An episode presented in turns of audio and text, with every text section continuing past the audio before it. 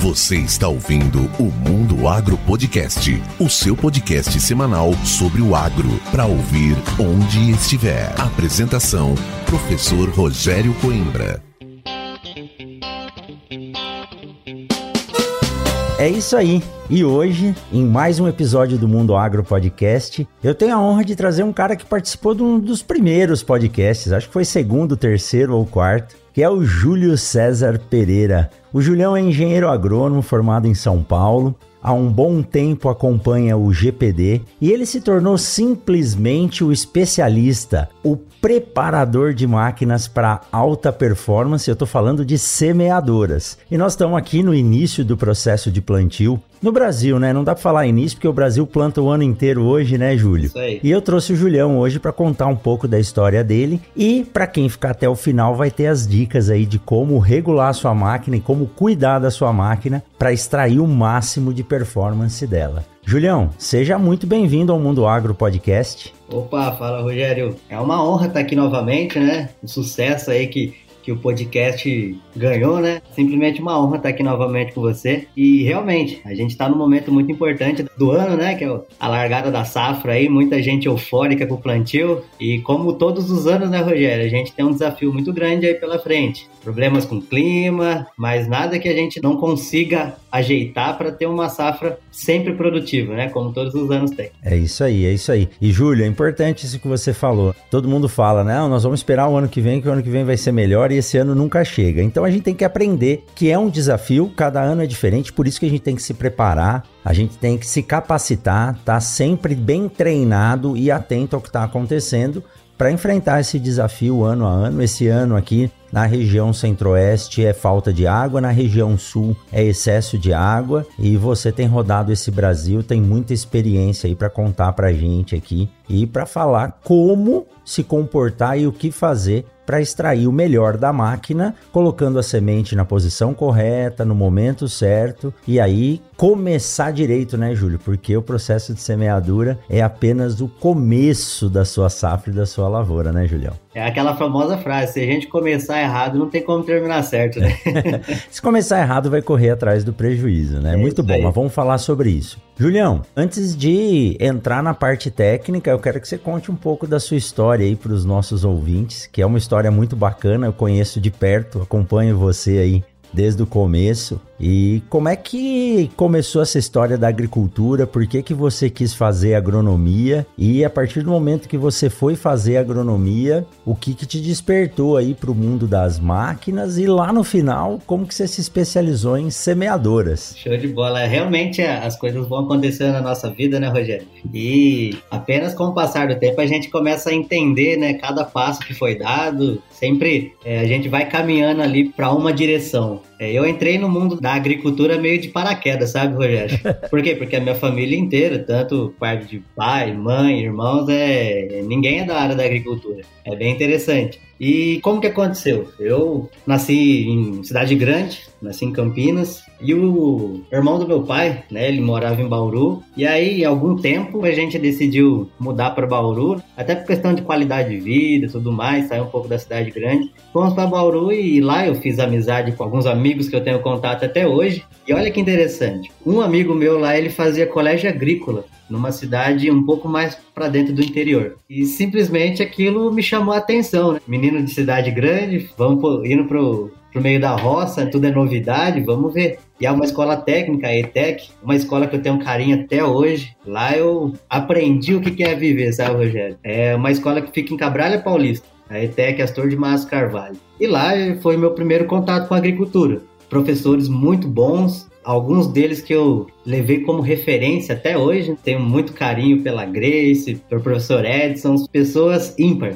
E lá onde tudo começou. Menino não novo, fiz muita amizade lá. E a partir de lá eu fiz meu primeiro técnico agrícola. E aí aonde as coisas começaram a me chamar a atenção. Foi meu primeiro contato com maquinário, né, na parte de mecanização, mas até então ainda não sabia que minha vida ia para esse lado das máquinas. Finalizei o curso técnico, logo em seguida prestei vestibular, passei em agronomia e falei, ó, já é um, já é um bom sinal. Entrei na faculdade, tô, como todo primeiro, todo aluno de primeiro ano, eufórico, tudo é novidade. E ali eu fui me encontrar mesmo, Rogério, depois do terceiro ano de faculdade. Terceiro ano de faculdade, olha só que interessante. Eu ia para a área de fisiologia, que é uma área que eu gosto também bastante. Tinha um professor lá que que acaba puxando, né? O professor ele puxa o aluno ali, você pega o professor como referência, né? Você sabe bem, tenho certeza, tem vários alunos aí que se espelham em você. E, e assim foi. Só que o que, que aconteceu? No outro semestre a gente começou a ter mecanização. E aí, professor muito bom também que entrou, era orientado do professor Paulo aqui da Unesp. E aí me chamou mais atenção. Então eu fiquei nesse balanço ali, na fisiologia ou máquinas. E aí eu acabei pendendo na parte de máquinas. Conheci o professor Paulo, aqui da Unesp, entrei em contato por e-mail, falei, professor, tenho interesse, sou um aluno de graduação, sou um um aluno cru de informação, vamos dizer assim, e queria fazer um estágio, né, para entender um pouco mais como as coisas funcionam.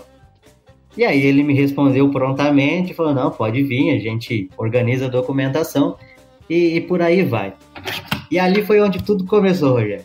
Vim para cá, para a Unesp de Botucatu, comecei a entender o que, que era agricultura em larga escala, na parte das grandes commodities ali, soja, milho, algodão, e ali me brilhou os olhos. Me brilhou os olhos, falei, nossa, isso daqui é legal pra caramba. Mais uma vez, né, aquele espírito de, de adolescente eufórico, falei, nossa, isso daqui é para mim. E a partir dali é onde a minha história começou, Rogério. Eu vi que tinha um gargalo muito grande, eu falei, eu preciso me aprofundar nisso. Onde eu fiz meu estágio extracurricular, fiz meu estágio obrigatório aqui também. E aí, logo em seguida, acabei de me formar, recebi o convite do professor Paulo para fazer mestrado aqui. E aí é onde eu comecei a me especializar mais. Acompanhar plantio, acompanhei muito plantio para entender a dinâmica de funcionamento de uma máquina e cada vez mais estudando sobre. Né? Eu não tenho orgulho hoje de falar que algumas algumas não, várias sexta-feiras, sábados de noite, passei estudando, entendendo um pouco mais e hoje é, a gente acaba colhendo o fruto de todo esse esforço. E aí a gente foi se especializando cada vez mais e o ponto-chave, Rogério, sabe que interessante? O dia que eu senti que eu falei, não, eu tô me tornando um profissional bom,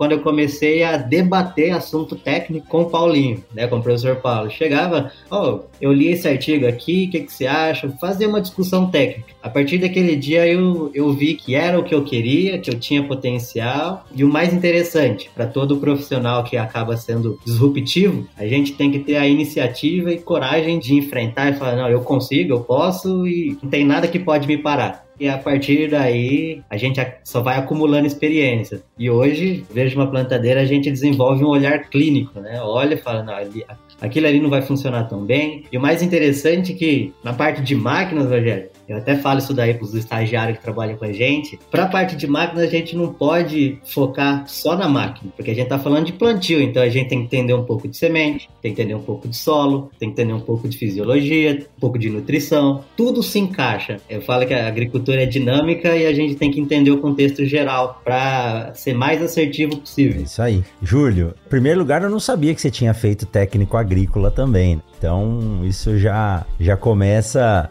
a chamar a atenção desde o ensino médio. Você nasceu numa cidade grande, Campinas é uma cidade grande, eu nasci em São Paulo. E eu também, meu tio morava em Jaú, é, minha tia ainda mora lá. E quando eu ia de São Paulo para Jaú, passando por Botucatu, eu passava por uma fazenda escrito Fazenda Experimental São Manuel, Unesp. Falava, caramba, o que, será que tem dentro dessa fazenda experimental? Na minha cabeça era um monte de máquina, experimentos, e isso foi uma das coisas que me chamou a atenção a fazer agronomia. E é isso aí, Júlio, muito bacana a sua história. E olha, seu episódio está indo no ar nessa semana aqui que a gente acaba de passar a semana que é a comemoração do Dia do Engenheiro Agrônomo, né? Então, é uma honra aqui estar tá com um engenheiro agrônomo de peso que nem esse aí e comemorando essa semana, que é uma semana que é dia do engenheiro agrônomo, dia de Nossa Senhora Aparecida, que eu sou devoto também, e dia das crianças. Eu acho que a gente tem que ser eternas crianças, né, Júlio? Para sempre estar tá fazendo o que gosta como se fosse uma brincadeira. Aí a vida fica mais fácil. E eu acho legal a frase que você diz numa das palestras suas que eu assisti, você fala o seguinte, que a semeadora é como se fosse uma criança ela não fala, mas se você olhar direitinho e entender e perceber, você vai entender o que ela tá te dizendo. É esse olhar clínico que você acabou de falar, que você desenvolveu ao longo do tempo, é algo que realmente, primeiro é o gosto pelo que se faz, segundo é estudar. E eu sei que você gosta de estudar, mesmo que você chegue num lugar, numa máquina que você não conhece, que é nova, todo equipamento tem uma coisa que quase ninguém usa, que é um manual. E eu sei que você gosta de ler o manual da máquina. Realmente, uma semeadora ler o manual faz a diferença, Júlio? Olha, Rogério, faz. Pelo menos eu penso assim, a gente parte do pressuposto que a partir do momento que uma equipe de engenheiros, de técnicos,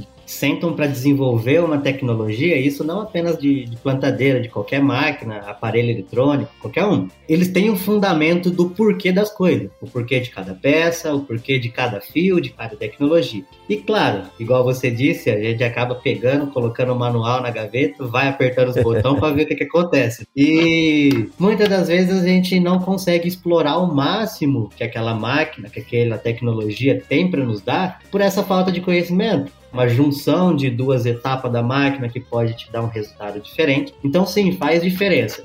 Não apenas o manual da máquina, mas também, no caso das plantadeiras, a gente tem o manual do operador e tem o catálogo de peças. Olha só que interessante, catálogo de peças. Por que, que eu falo isso? Que muda principalmente de marca para marca de máquina. Porque o catálogo de peças você sabe qual peça vai fazer diferença ali no momento da manutenção. Ah, Júlio, mas a manutenção da plantadeira ela segue um. A gente tem um checklist, tem uma padronização ali na hora de fazer? Tem. Porém, você tem uma metodologia aonde vai começar a mexer. O catálogo de peça ele te mostra qual peça você vai encaixar em determinado lugar. Por exemplo, tem duas marcas de plantadeira que na mesma posição do carrinho, na exatamente no mesmo lugar, a gente tem a mesma peça, porém a espessura é diferente. Se a gente não se atentar a isso, a gente acaba colocando uma peça errada, coisa que eu já vi acontecer, e a gente começa a perder desempenho da máquina, do, do plantio, por conta daquela peça ela não tá é, 100% com as conformidades de funcionamento da máquina. Né? Então, esse senso de curiosidade de entender como as coisas funcionam realmente faz uma total diferença para a exploração da tecnologia, para o bom funcionamento da máquina e, consequentemente, a gente ter uma qualidade de plantio ok. Um melhor rendimento. Né? Olha só, hoje, Rogério, sem medo de falar, a gente tem tecnologias de máquina absurdamente boas.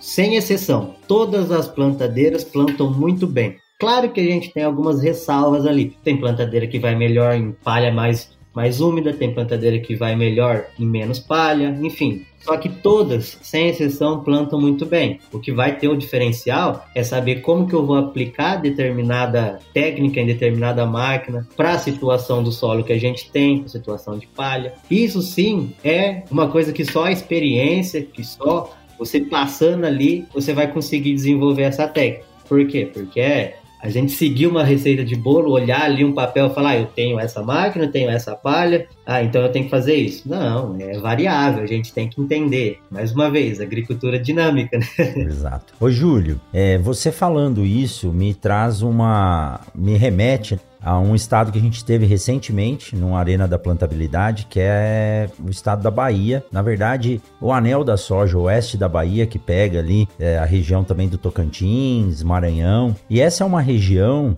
onde os agricultores não conseguem fazer mais do que uma safra. Né? Eu digo cada vez mais o agricultor mato-grossense, goiano, paranaense, eles têm uma vantagem em relação a quem está plantando nesses paralelos aí mais próximos ao Equador. Por quê? Porque a estiagem ela é maior, então o período de chuva é menor. E eu estava na Bahia em fevereiro e conversando com um produtor, ele estava falando sobre a necessidade de troca das máquinas, das semeadoras dele, que ele comprou uma semeadora que não performou bem, ele não conseguia usar, dava muita manutenção e ele resolveu comprar uma nova máquina. E as semeadoras, Júlio, hoje, dependendo do tamanho dela, ela pode chegar aí a 2 milhões, 3 milhões ou até mais, né? Não sei certo o preço aí, mas você pode atualizar a gente disso. E eu perguntei pro produtor, eu falei, Poxa, mas o senhor está comprando uma máquina nesse valor para trabalhar 15 dias só? Ele falou exatamente. E se ela não trabalhar esses 15 dias, eu não tenho rendimento, eu não tenho recurso, eu não tenho capital para sobreviver aqui. Então é um equipamento que precisa ser muito preciso e exato num curto intervalo de tempo. Não adianta eu querer brincar com isso aqui, porque se eu tiver problema com a semeadora, eu não faço a semeadura da minha área. Então, quando você diz que os equipamentos existem, manual para operador, manual da máquina e manual de peças, é, não é que nem um carro, que o carro tem o manual, ele tem os guias, mas a máquina é, você tem que ter uma precisão muito maior. E isso que você acabou de citar, eu também vi na sua palestra. Não sei se era uma bucha ou uma engrenagem, alguma coisa na máquina, que são muito parecidas, muito parecidas. Muda um pouquinho de diâmetro e comprimento desses anéis aí, e quando você olha até no manual é difícil você diferenciar. Aí você precisa ter um olhar técnico. E nessas rodadas que você faz aí, você acaba vendo muitos equipamentos que são bons, que poderiam estar tá trabalhando bem, mas que eles estão da forma com que saíram da caixa. Do jeito que chegou na propriedade, abriu, começou a usar e nunca mexeu. É comum, Júlio, ver equipamento que não tem uma manutenção adequada ou um cuidado específico para performar bem? Sim, é, é, é muito comum, Rogério. Tanto que a gente até brinca, né? Chega na propriedade o cara fala: olha, essa plantadeira aqui é boa, o embuchamento é original ainda, nunca troquei. acontece, isso é muito recorrente.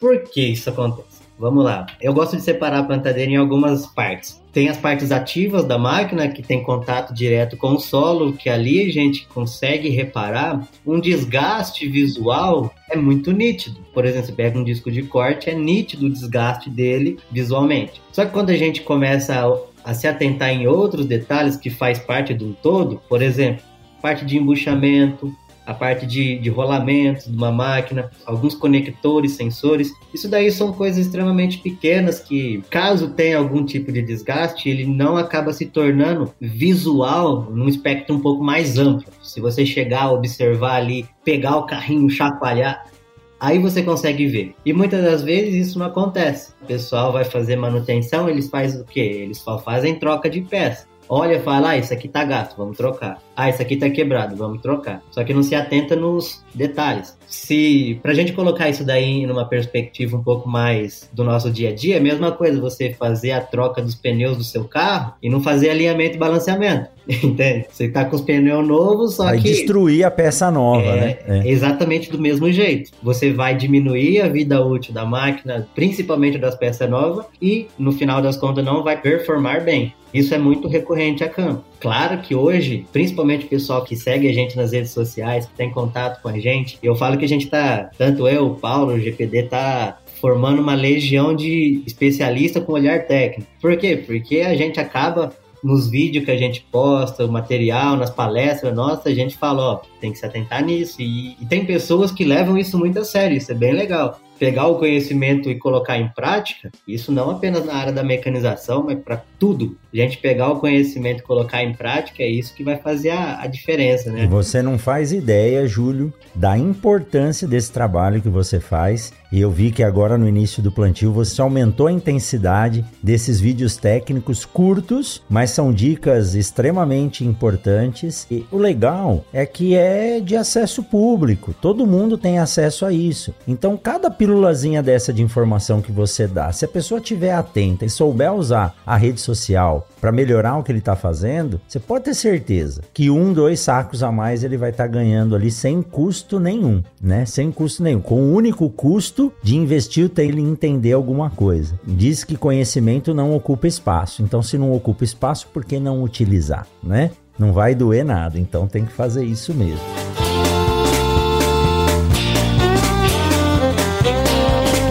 Júlio, isso que você falou é bem interessante. Você tem hoje equipamentos de alta tecnologia, com uma capacidade imensa de fazer um bom trabalho de semeadura. A gente precisa fazer uma manutenção bem feita. Daqui a pouco você vai falar sobre três, quatro detalhes principais que tem que ser vistos. Inclusive, o Pedro Ronick, que trabalha comigo, você conheceu ele, ontem a gente estava conversando, ele falou que ele está buscando 7% das pessoas que mantêm os pneus da semeadora é, calibrado duas, três três vezes por dia, viu? Ele falou que ele tá rodando aí, ele tá procurando. Se achar, ele vai te contar. Mas a gente ainda acha que é mentira, né, Júlio? Então, existem esses vários fatores, né? O equipamento adequado, a manutenção bem feita. Uma das perguntas que eu quero te fazer: hoje, nos carros, com a conexão, a conectividade interna, não estamos falando de conectividade externa, ainda que os carros tenham os tratores e os equipamentos também. Mas como tudo é sensorizado, quando um pneu do carro murcha, aparece no painel do carro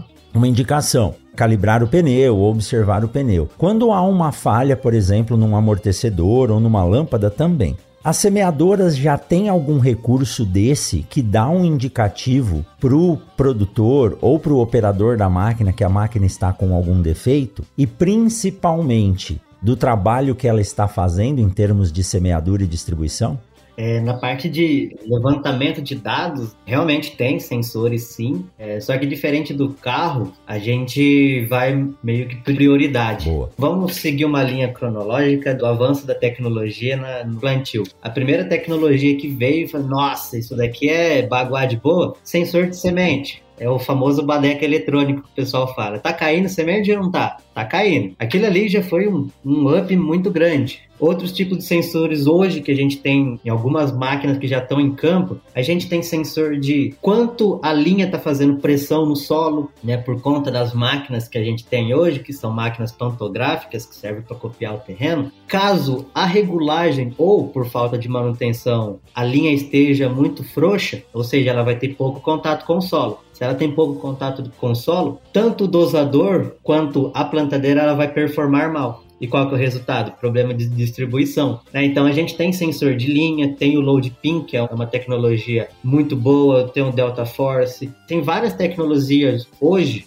que estão auxiliando demais tanto o produtor quanto o operador que está na linha de frente vendo o desempenho da máquina. Porém, a gente tem outros pontos que por, até por questões de facilidade, eles não são monitorados. Por exemplo, a gente falou de questão de pressão do pneu. Hoje a gente conseguiu tirar esse problema fazendo o quê? Adicionando um motor elétrico, tirando a independência da semeadora. Só que tem outras coisas que poderiam ser medidas que afetam o desenvolvimento e a qualidade do plantio da máquina que não são feitas. Por que não?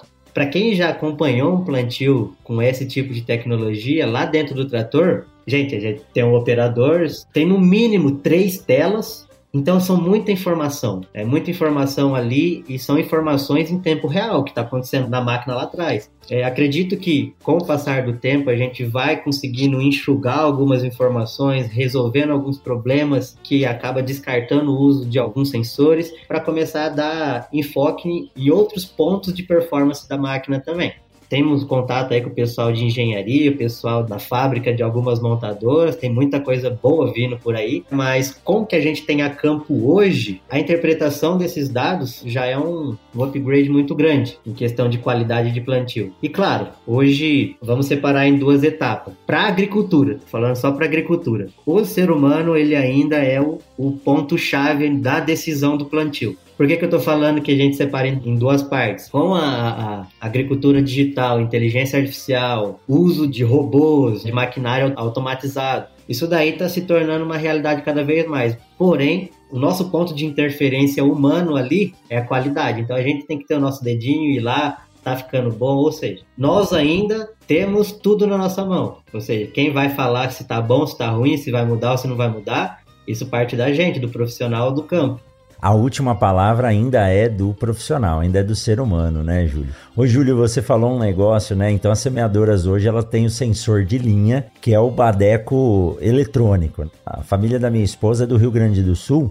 e ela tem uma tia, a tia Hermina, que o esposo dela, o Rui, disse que ela não ajudava bem no plantio, porque ela ficava lá atrás cuidando para ver se estava caindo semente. E um dia ele perguntou: "Tá cuidando aí, Hermina?" Ela falou: "Tô". Ela falou: "Mas parece que não tá plantando mais nada". Ela falou: "Tô cuidando para não cair daqui de cima, se tá caindo semente ou não, eu não sei, né?" então essa é uma das histórias que você vê, né? É difícil também uma pessoa ficar em cima de uma máquina de 30, 40 linhas que tem os reservatórios individuais abrindo tampa por tampa para saber se tem semente ou não. É lógico, essas máquinas são muito importantes para regiões como Paraná, Santa Catarina, Rio Grande do Sul, onde os terrenos são muito declivosos, a gente não consegue operar uma máquina muito é, de, de, com uma largura operacional muito grande, sim. mas a gente tem que usar a tecnologia sim. E eu tenho certeza que esses dados gerados, eles são muito importantes. Você disse que lá no painel do trator, às vezes tem o um monitor do GPS, tem o um monitor do trator, o um monitor da semeadora, se não tiver alguma coisa a mais. Então, uma coisa que eu chamo bastante atenção hoje, Júlio, é que todos esses dados gerados, eles têm valor. Eu costumo dizer que os dados eles têm que ser consolidados e ativados. Dados consolidados são dados que a gente coleta e eles são reais, eles representam o que está acontecendo. Só que esses dados também têm que ser ativados, eles têm que ser utilizados. Senão, como diz o meu amigo Manfred, né, o que era um banco de dados vira um bando de dados que não tem o que fazer. Então você imagina só quantos dados uma máquina dessa não gera durante um processo de semeadura, um processo de plantio, e isso pode ser utilizado na aferição do ano seguinte. Então aqui fica uma dica. Para quem quer trabalhar com inteligência de dados, os equipamentos hoje coletam muitos dados. O seu relógio ou o seu celular, né, Júlio? Você é um corredor profissional. Falando nisso, você disse que hoje você completou os mil quilômetros corridos. Parabéns, viu? Espero que se transforme em outros. Imagina quantos dados o GPS do seu celular ou do seu relógio não geram durante uma corrida dessa. Então nós temos que pensar cada vez mais, quem sabe vai para o seu pós-doc isso, né? Você está terminando o doutorado agora, Júlio? Sim. É, em trabalhar com inteligência de dados voltado à eficiência de semeadora. Já que você é o nosso Batistinha da semeadora. Você sabe quem é Batistinha, Júlio? Batistinha, não sei não, Júlio. não, depois você procura na internet. Batistinha é um preparador de carros de alta performance no Brasil. Ele é conhecido no mundo inteiro. E você é o Batistinha das semeadoras, né? É. O Júlio que prepara essas máquinas aí para sair de 10 CV para 1000 CVs. Então, isso é uma coisa de se pensar. As máquinas estão gerando dados. A gente tem que utilizar esses dados para melhorar a qualidade do que que a gente está fazendo, ou seja, tomar decisões preditivas. Muito bacana, muito bacana, Julião.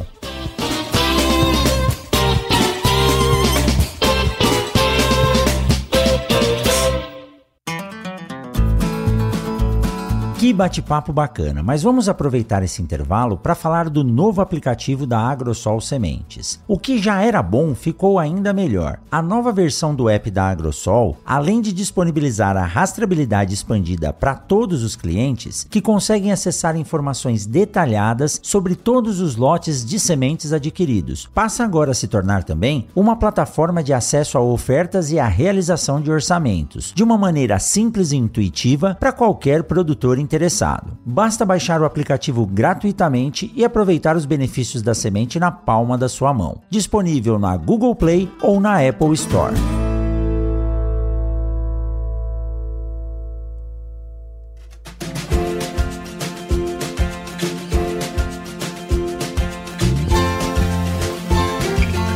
Estamos indo para o terceiro bloco aqui. Eu não quero que acabe, não, porque eu gosto de conversar com você, né? Você tem muita experiência e coisa fresca aí na mão. Mas nós estamos numa fase agora, nesse ano de 2023. Eu não sei se você está vindo agora ou está ouvindo a gente do futuro, porque o podcast ele é atemporal, né?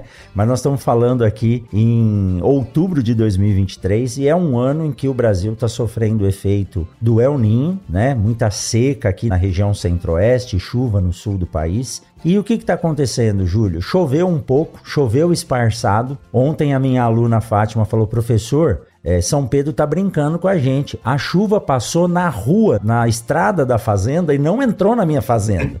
e a gente já tem ali alguns hectares plantados. Então, num ano em que a água aqui no Centro-Oeste, principalmente agora, está sendo um diferencial para a implantação da cultura, um processo de semeadura bem feito faz muita diferença, porque a semente precisa de água e às vezes o produtor imagina que se ele enterrar mais a semente, aprofundar mais a semeadura, a semente vai conseguir buscar água mais profundamente. E isso pode ser um erro. E outra, nós vimos aí alguns vídeos que nos assustaram que na pressa de poder aumentar a área plantada no menor intervalo de tempo, tem gente aí acelerando. Eu sei que velocidade é algo batido já, a gente sabe que não pode correr, mas é um cuidado que tem que se tomar. Então, num ano desse, em que a gente tem pouca água para a semente aproveitar, quais são os principais cuidados, Júlio, que quem está aqui ouvindo a gente pode sair agora, terminar de ouvir o podcast, ir lá no barracão, olhar a sua semeadora e falar: bom, eu vou mexer nisso, nisso e nisso e vai me ajudar a melhorar a eficiência do meu plantio.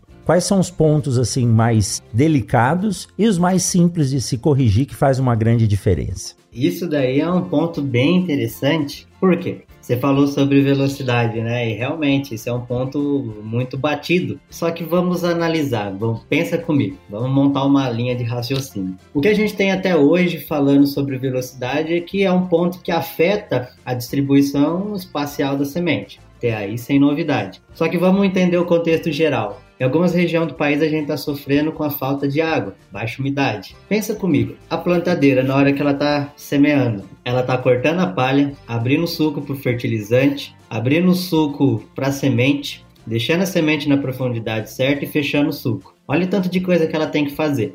A partir do momento que a gente aumenta a velocidade, todos esses pontos que a plantadeira faz, ela tem menos tempo para executar essas tarefas. Perfeito. E a principal e a mais afetada, além da distribuição, é a última, que é o fechamento e a compactação do suco. Ah, Júlio, mas eu planto mais ligeiro que a minha plantadeira e fica um plantio legal. Show de bola. O que, que a gente tem que se atentar hoje, olhando um cenário como um todo? A gente tem uma, uma baixa quantidade de umidade no solo, então a gente tem que aproveitar ela. Qual que é o ponto? Fechamento e compactação da semente no sulco. Porque né, a gente tá um papo aqui do, de especialista de plantio com especialista de semente para a semente dar o start inicial ali, ela precisa de água. E quanto mais terra a gente tem perto da semente, mais ela consegue captar essa água. Se por acaso eu deixo um bolsão de ar do lado ali, a gente já tem umidade baixa, a gente vai diminuir mais ainda, vai dificultar o lado da semente. Então a gente tem que pensar nesse lado. Se atentar principalmente fechamento de suco. Como que eu faço isso? Tenho que andar atrás da plantadeira para avaliar tanto a angulação da rodinha compactadora quanto a pressão da mola que a gente põe nela certo?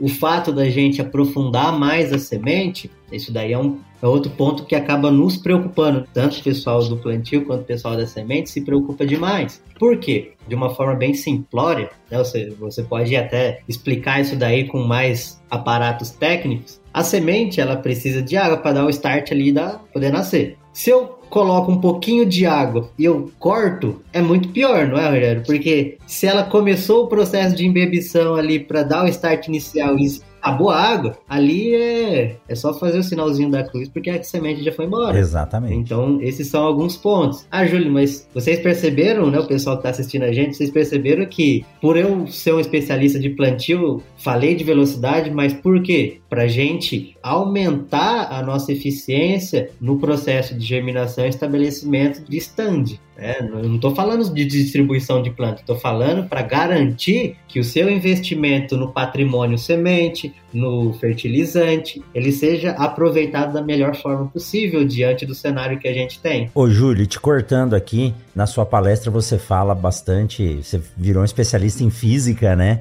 e eu vi como você evoluiu nos últimos anos isso, você fala do disco de corte, do ângulo, como se fosse uma faca cortando a palha. Mas quando a gente fala da velocidade e a rodinha compactadora, a gente sabe quanto maior a velocidade, menor a pressão então, se a roda compactadora ela tem a função de empurrar o solo para junto da semente, quando você aumenta a velocidade, a chance da semente ficar num bolsão de ar é muito maior. E uma semente num bolsão de ar é uma semente que não germina, é uma falha. E a gente sabe que uma falha pode dar aí de 3 a 4, 6 sacos por hectare de perda de produtividade, né, Júlio? Sim, sim. Isso que é legal, porque a gente entende o funcionamento de um todo e no contexto da máquina. Voltando na velocidade. A gente tem a mesma máquina, o Coimbra. A gente planta a 4 e planta a 8. Veja bem, a gente tem tecnologia hoje que pode distribuir bem a semente nas duas condições. Só que isso daí é física, mais uma vez. É o que a gente está falando. Se você aumenta a velocidade,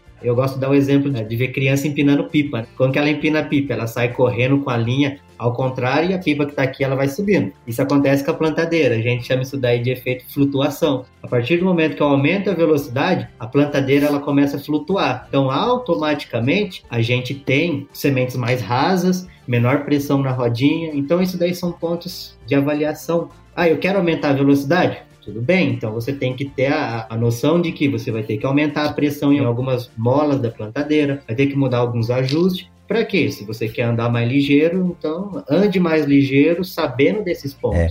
Ô, Júlio, é um processo, como o Paulinho diz, É engraçado que o Paulinho fala isso para semeadora, o Marcos fala isso para colhedora. Os equipamentos eles são uma linha de produção. Então você acabou de citar, a máquina ela tem que cortar a palha, abrir o suco para depositar o adubo, abrir o suco para depositar a semente, depositar a semente, fechar o suco e compactar. É uma linha de produção. Cada etapa dessa precisa ser bem feita. E nesse momento, a pressa é a única coisa que não vai resolver. A gente entende a dor do produtor com a necessidade de fazer duas safras bem feitas, principalmente quem planta algodão, que precisa iniciar o plantio cedo. Aí a gente traz a técnica da semente, de você conhecer a característica de cada um dos lotes que você recebeu na propriedade para saber o que plantar primeiro e o que plantar depois. Mas todo esse processo, que é uma cadeia de produção, ele precisa estar tá compassado, ou seja, ele precisa estar tá trabalhando de forma sinérgica e também ele precisa estar bem regulado. Agora, quando você diz assim, eu preciso regular a pressão tanto dos discos de corte quanto da abertura do suco e principalmente da compactação. Na prática, como que eu faço para saber e para regular isso, Júlio? Porque eu sei, a máquina ela tem os dentezinhos lá que você vai regulando e muitas vezes você chega na semeadora, você vê as molas que não são mais molas, são tubos, elas estão com tanta pressão, acho que você vê muito mais do que eu isso. Você chega lá tá tudo tão comprimido, tão apertado porque não trabalha. Aí a semeadora vira uma estrutura rígida. Como que eu faço para saber qual é a pressão certa a ser colocada no carrinho, nos discos e nas rodas compactadoras?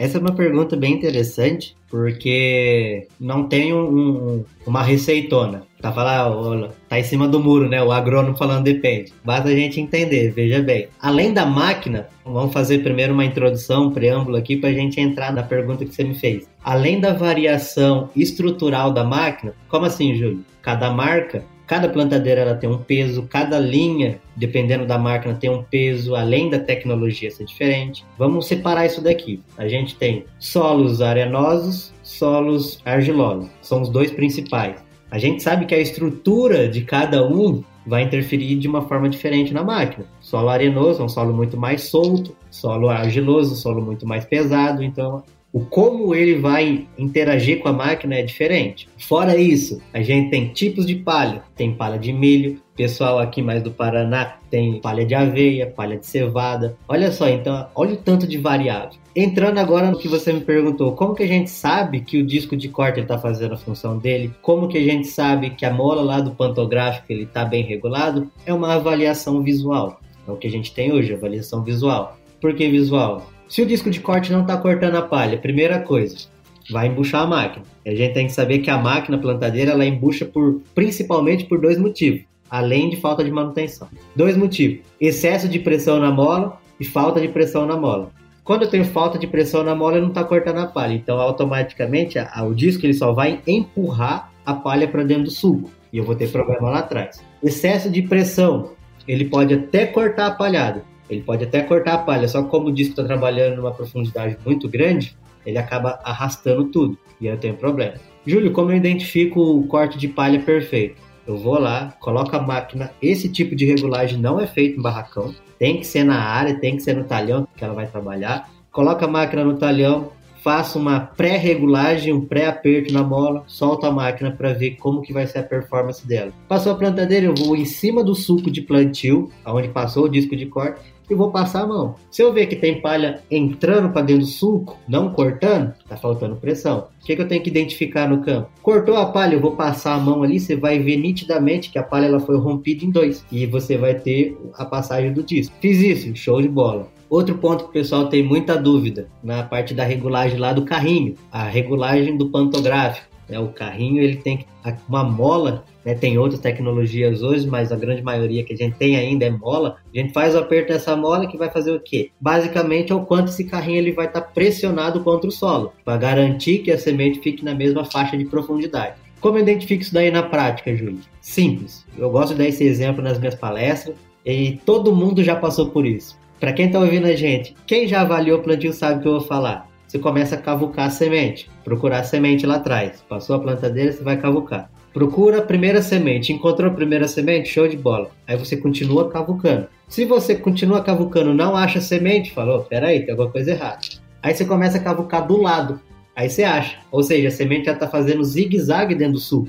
Se eu identificar isso, isso daí é um problema característico de falta de pressão na mola. Por quê? Porque o, o dosador que a gente tem hoje são dosadores de extrema precisão, independente da marca. O que, que eu tenho que encontrar? Eu tenho que encontrar ela na mesma faixa de profundidade e, de preferência, alinhada uma atrás da outra. Se eu encontrar esse zigue-zague, falta de pressão. Uma coisa que o pessoal me fala: Júlio, eu coloquei o máximo de pressão no carrinho e mesmo assim ainda tá ruim o plantio. Aí alguém não fez a lição de casa. Por quê? Manutenção, o embuchamento de carrinho, a mola não tem a capacidade de suprir a necessidade de força para sanar esse problema. É uma junção de vários pontos. E por último, a roda compactadora lá atrás, ela é muito mais visual do que os outros sistemas. Por quê? O que, que, é importante? Se eu coloco muita pressão naquela mola, ou seja, vou fazer muita pressão na rodinha, isso daí pode ser benéfico ou pode me atrapalhar bastante. Porque eu gosto de falar que isso daí vai depender de como e o tipo de palha que a gente tem no solo. Pensa comigo, ó.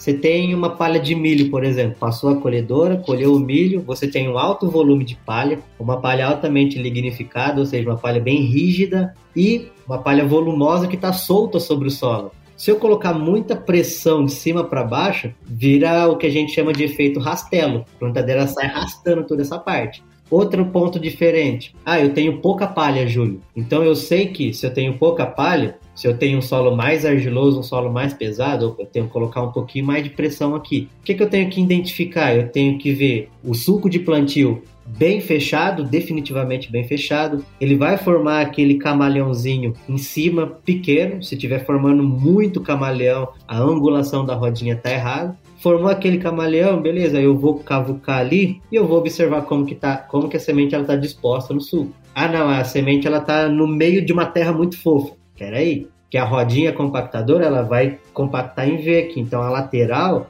tem que ter um solo um pouco mais pressionado do que o solo que está exatamente em cima, né? Então isso daí, claro, com a prática a gente vai desenvolvendo um olhar mais técnico para extrair o máximo que a plantadeira consegue nos dar. Mas isso daí é legal, Rogério, porque tudo que eu falei aqui agora independe da máquina. Isso daí são fatores solo, ou seja, são fatores externos. Claro, algumas máquinas, algumas tecnologias nos auxiliam nisso, auxilia. Só que isso daí são fatores externos. É, você tem que ficar atento. Ô, Júlio, você estava explicando aí e eu pensando aqui. Eu sou ruim de ciscar semente, sabe? Eu tenho uma dificuldade enorme porque a minha cabeça, né? Como eu quero que a semente performe o máximo da sua capacidade possível, então quando eu vou abrir um suco, eu quero que esteja tudo certinho, alinhadinho.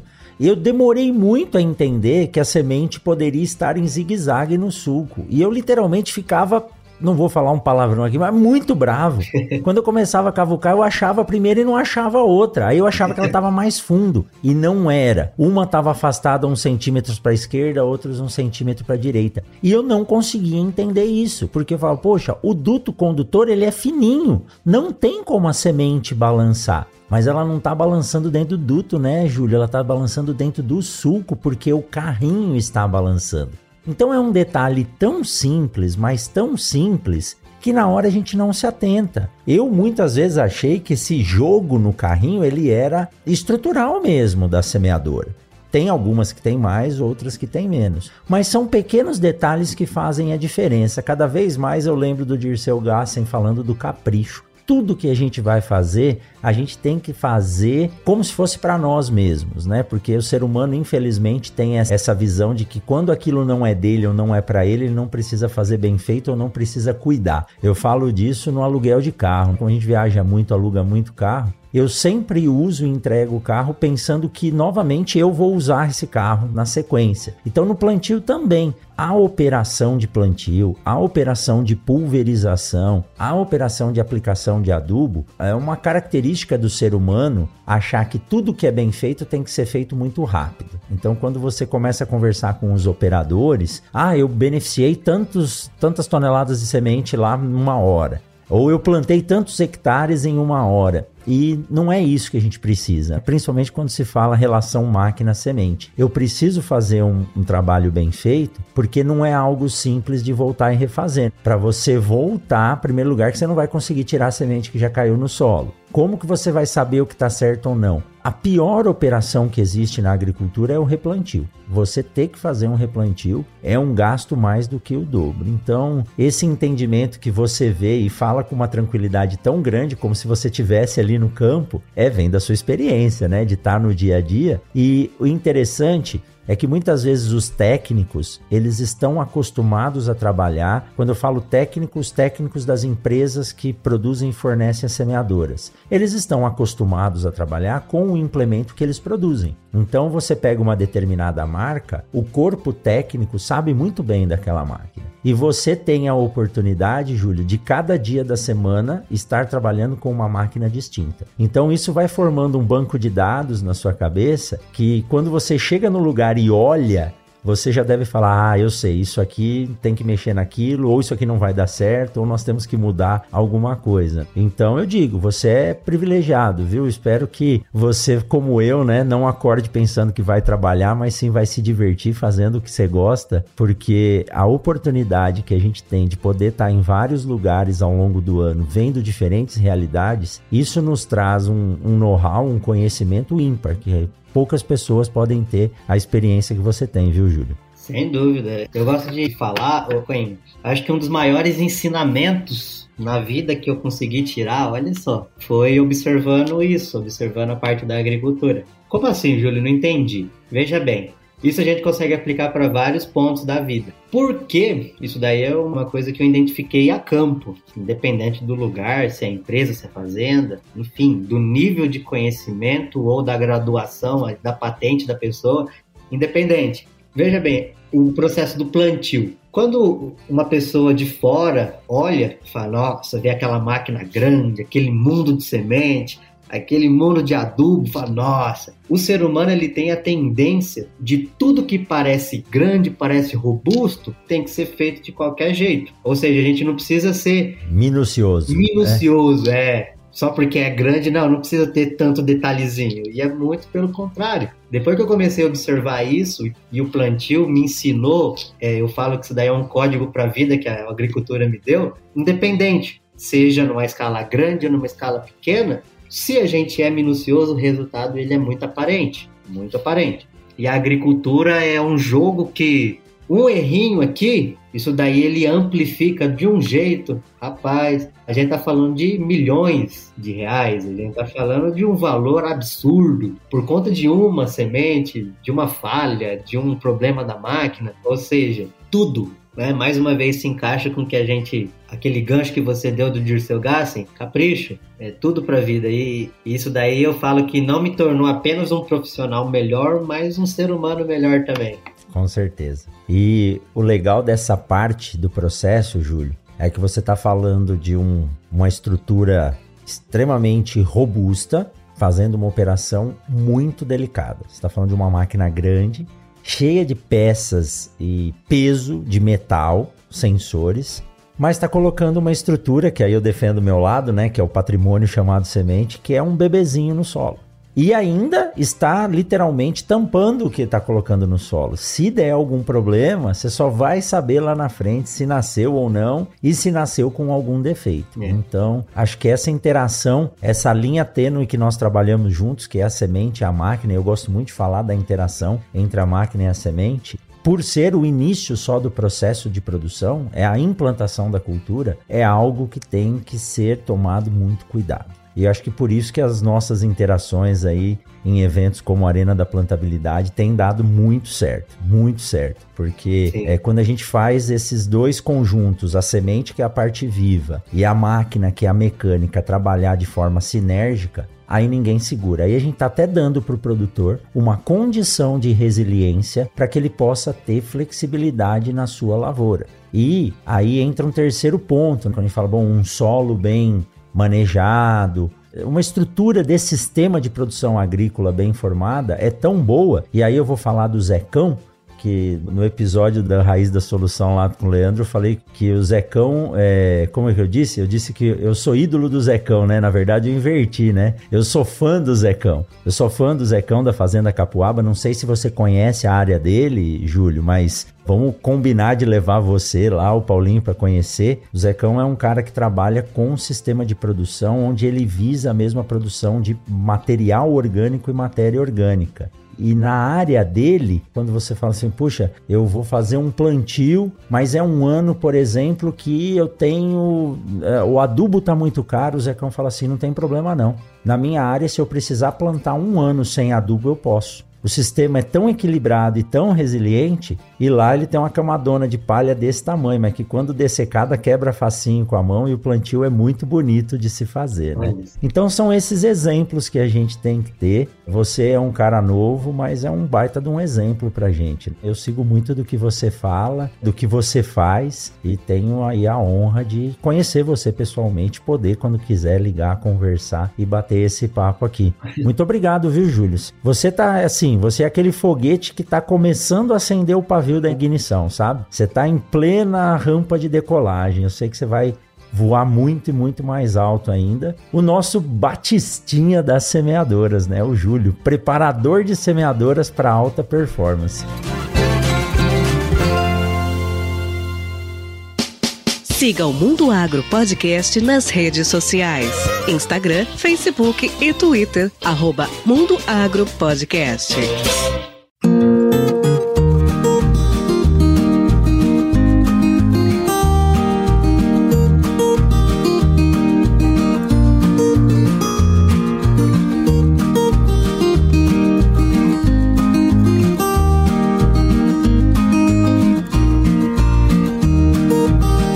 Muito bom conversar com você. Queria ficar duas horas aqui, mas serve de pretexto para chamar você mais vezes para cá para falar das novidades aí. muito obrigado, viu, Júlio? Gente que agradece, Coimbra. É, mais uma vez é uma oportunidade da gente poder conversar e, e, a partir de conversas como essa, né, a gente vai afinando algumas ideias e refletindo, fazendo que a nossa experiência, o nosso banco de dados, não um bando de dados, o nosso banco de dados interno, que foi o que você disse, cada vez que a gente tem uma conversa dessa, a gente passa as nossas informações num filtro novamente, dando uma revisada e afinando o nosso conhecimento, essa troca de informação. E sem sombra de dúvidas é, é vantajoso para todos os lados, para mim, para você e pessoal que está assistindo a gente né, pelo podcast. Mais uma vez, eu tenho a, o orgulho imenso de ter participado do, dos primeiros episódios, daquele episódio especial que a gente fez lá no Rio Grande do Sul, junto com o pessoal na mesa, e hoje aqui no episódio 207 colocando a bandeira mais uma vez aqui do plantio, eu deixo o meu agradecimento, Rogério. Muito obrigado pela amizade e pela essa conexão profissional que a gente tem também. Muito bom, muito bom. Quem quiser acompanhar o Júlio aí no Instagram dele é Júlio César Pereira, mas eu tô deixando aqui na descrição do episódio o LinkedIn, o Instagram do Júlio, do GPD aí também. E não deixem de acompanhar o Júlio, tá? Principalmente lá no LinkedIn, ele tem colocado umas dicas muito bacanas. Esses dias aí ele colocou colocou uma dica de como você fazer a medição lá do coeficiente de variação. Se esqueceu a trena, eu não vou contar. Entra lá no LinkedIn do Júlio,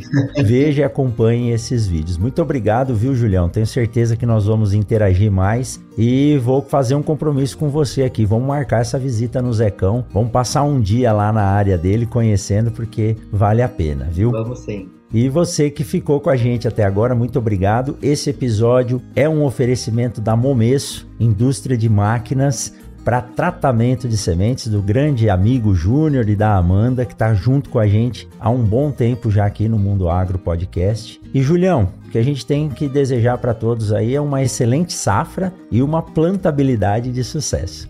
Julião, valeu, muito obrigado, um forte abraço do coração e a gente se encontra na próxima. Até mais. Até mais, grande abraço.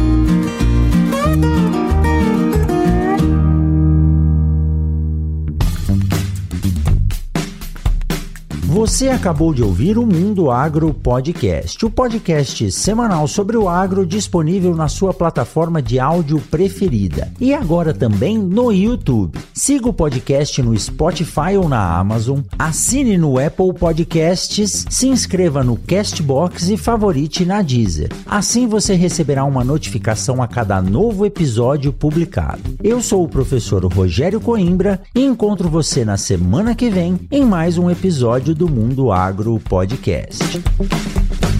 Você ouviu o Mundo Agro Podcast. Informações, novidades e muito mais. Mundo Agro Podcast para ouvir onde estiver.